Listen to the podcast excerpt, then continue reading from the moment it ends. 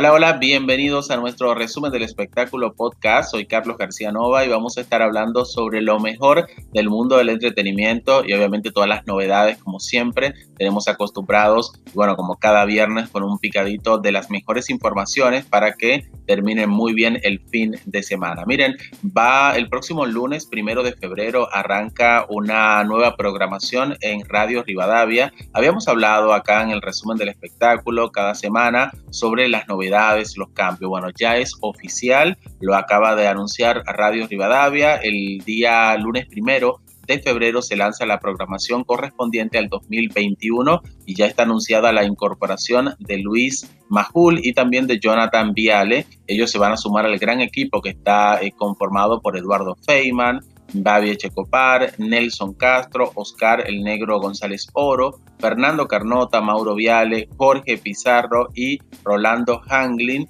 Todos ellos eh, obviamente nombres súper pesados y periodistas reconocidos estarán ya en la programación desde las 6 de la mañana en Radio Rivadavia. Por ejemplo, el primero que abre la radio va a ser el programa de eh, Luis Majul y luego continúa Eduardo Feynman. A las 6 de la mañana va a estar el programa Cada Mañana con Luis Majul y su equipo periodístico para despertarte con las noticias, investigaciones más importantes del día. Después, a las 9 de la mañana y hasta las 12, arrancará entonces el programa de Feynman que ya tiene bastante tiempo en, en, Rivadavia y que obviamente tiene un público fiel. El programa Alguien tiene que decirlo continúa en su nueva temporada ahí en Radio Rivadavia. A las 12 del mediodía arrancará Babi Checopán, después viene Jonathan Viale y luego sigue Nelson Castro. Una, una programación sumamente interesante entonces la que está preparando Radio Rivadavia y ya para la noche, tarde noche a las 19 va a estar Oscar González Oro hasta las 23 horas y ahí concluye entonces el programa con la oral deportiva. Así que esa es la programación de Radio Rivadavia a partir del primero de febrero. Bueno, y se estrenó el jueves la telenovela Zuleija en las tardes de Telefe con muy buen nivel de audiencia. El programa, bueno, le había dejado la novela anterior un pico de 8.3, estamos hablando de alas rotas. A pasada las 17 horas entonces, con ese piso, empezó Zuleija, una historia, como hemos comentado, sumamente interesante, basada en los años 70, una muy buena ambientación, actuaciones magistrales y obviamente una historia que va a atrapar al público. De hecho, la novela quedó liderando la franja con 7 puntos y luego también hizo un pico de 7.7 para ser lo, obviamente el programa más visto dentro de ese horario ganándole ampliamente a su competencia. Así que vamos a ver cómo va a continuar entonces el día viernes y después durante la semana próxima. Es evidente que el público que ve ese tipo de ficciones se quedó enganchado también entonces con esta novela. Da el indicio de eso, de que va a venir muy bien durante tardes de Telefe. Vamos a ver después el resto, ¿no? El resto de las ficciones, cómo continúa. Bueno, y en febrero, hablando justamente de Telefe, ya tienen programado lo que, lo que viene para este mes. Ya se ha anunciado, a pesar de que se decía que Masterchef Celebrity Argentina, la segunda parte iba a estar dentro de marzo. Bueno, parece que el canal apuró todo y quiere arrancar el programa antes que venga Marcelo Tinelli. Por lo tanto, ya dentro de la promo que está lanzando Telefe, no se sabe igual si va a ser el 16 de febrero, el 17 o si lo va a ser más el 20. Ellos te anuncian, Masterchef llega en febrero a Telefe, pero puede ser los últimos cinco días del mes. Igual está lanzándose en febrero. Pero bueno, lo importante es eso. Ya se sabe que se empezó a grabar hace más de una semana y lo que decía en algún momento cuando fue la final de Masterchef, que creo que debería servirle a ellos de experiencia, es el hecho de grabar con tanto tiempo de anticipación. Por lo tanto, si estás grabando ya desde mediados de enero para lanzar un programa un mes después, te da a entender que se van a empezar a filtrar cosas. De hecho, por ejemplo, la sorpresa que tenían de participantes de la primera temporada dándole la bienvenida a los de la nueva edición de Masterchef Celebrity 2 ya se, ya se, se filtró o sea, fíjense la importancia de grabar un programa y la tecnología hoy en día. O sea, lo filtraron desde la misma producción. Alguien de ahí que estaba mirando y tomó una foto, a pesar de que tienen la prohibición de que no pueden entrar con los celulares prendidos en el momento de grabación y que todos firman contrato de que no pueden difundir nada. Igual lo hicieron y ya se filtró quienes le van a dar la bienvenida a los nuevos cocineros o aspirantes a cocineros de este Masterchef. Por lo tanto, de aquí hasta mediados o final de febrero es muy probable que vamos a seguir enterándonos de cosas que van a matar la sorpresa. Y yo sumado a eso, le agregaría también que hay un problema con el nuevo casting. Y es que la gente está comparando, pero desde el principio, todos los de la primera temporada con los que vienen ahora. Que si Sol no es igual que Vicky, que si Fulana no es igual que Fulano, entonces ya también van a tener esa desventaja. Aparte del tema del factor sorpresa, que como decíamos es malísimo de enterarte todas las semanas quiénes son los que se van, o sea, pierdes el interés con el programa. Pero aparte de eso, la mayoría de los participantes nuevos no son del, del gusto del público. Y eso hay que decirlo. Eh, vamos a, mencionar solamente algunos nombres. Por ejemplo, de los que sí la gente ya conoce y, y ahí está también el debate, por ejemplo está Carmen Barbieri. O sea, es una persona, una figura, primerísima figura del arte argentino, que te guste o no, ya sea por todos los espectáculos que hizo, porque fue jurado, porque estuvo en el bailando, en el cantando, en todos los programas de Marcelo Tinelli, es una figura conocida y la gente la identifica. Después, bueno, vamos a ver el tema del gusto. Pero después te aparecen otros, como el caso de María O'Donnell, por ejemplo, que es una periodista que está en otro rubro, en otro mundo, no sé, el público 20, 35, que, que ve entretenimiento no conoce a María O'Donnell. Yo la conozco por, por, ser periodista, porque uno está con, la, con las informaciones, te gusta las noticias y la buscas. Pero la gente no la identifica y no la ve dentro del rol. Entonces, como que ya ahí la pifiaron un poco. Pero vamos, vamos a darle igual que, que, quieran poner algo distinto y entró María O'Donnell. Pero después está el ex jugador de básquet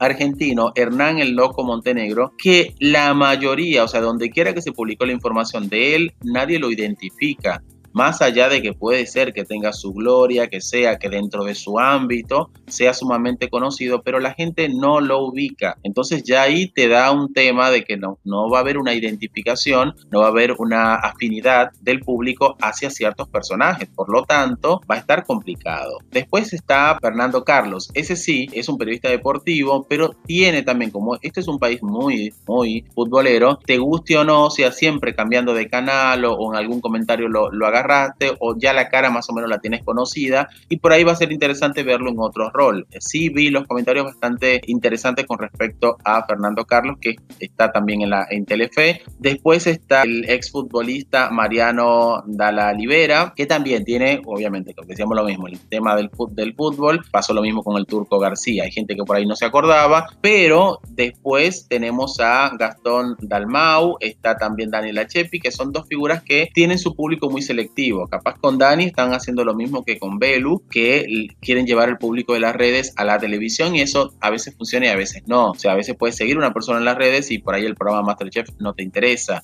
Entonces es como muy jugado, pero lo que tiene Dani, a diferencia de, de Belu, es que la gente en su mayoría no, no, no, tiene la misma afinidad. O sea, por ahí Belu le cae bien a todo el mundo, pero Dani tiene un humor bastante ácido que a la gran mayoría no le gusta. Pero después está Flavia Palmiero, que ya para mí particularmente ya pasó, o sea, tuvo su momento de gloria, pero no tiene ese arrastre que pudo haber tenido otra persona, no sé, como el mono de Capanga o por ejemplo Fedeval o, u otros, ¿no? Que tienen una vigencia. En el caso de Flavia no tiene una vigencia y eso también para mí le resta al programa. Está Juanse también que tendrá su público, pero cuando ves el nombre y ves los comentarios como que no le da tampoco mucha, mucha importancia. Estamos hablando de Juanse, ex líder de los ratones paranoicos, obviamente un exitoso artista, pero quizá, quizá no está en su mejor momento como para ponerlo dentro de este programa. Lo mismo con Gastón, que no tienen ese arrastre y esa actualidad como para que decir la gente se va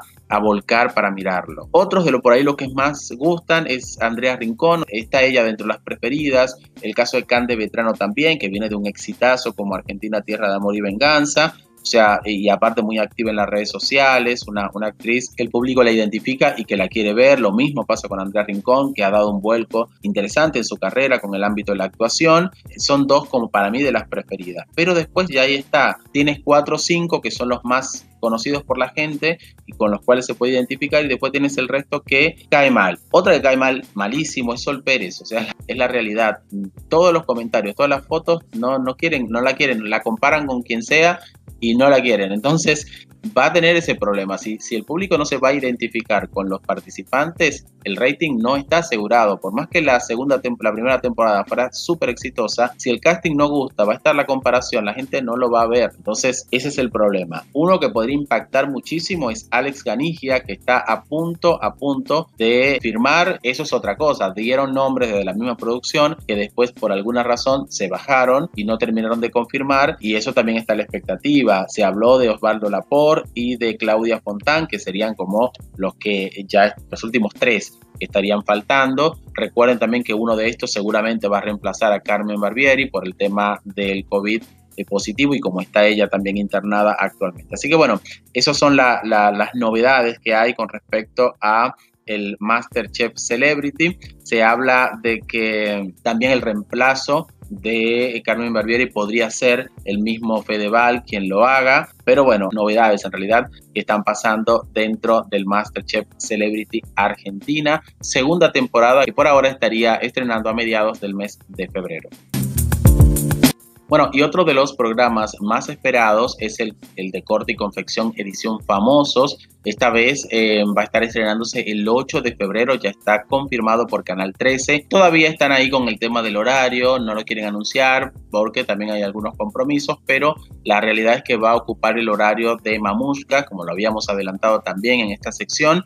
Mamushka va a salir del aire el programa de Mariana Fabiani y ella va a estar ocupando algún ciclo próximamente en las mañanas del 13. Así que, bueno, los confirmados, que son 12 famosos, ya están grabando en los estudios de Polka, donde estaban, eh, ahí se grabaron tantas novelas de Adrián.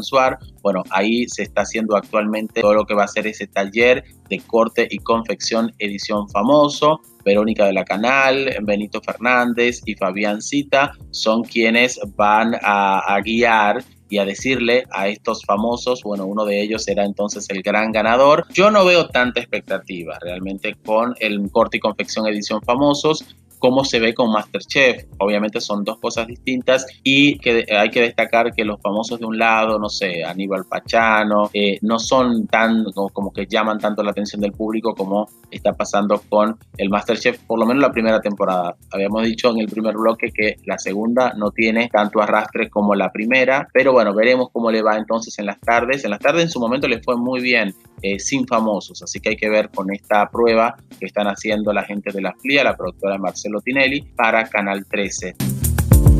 Bueno, y uno de los temas de la semana sin duda fue el COVID positivo de Pampita, la conductora que había viajado a México y donde celebró su cumpleaños, el de su marido, bueno, varios festejos.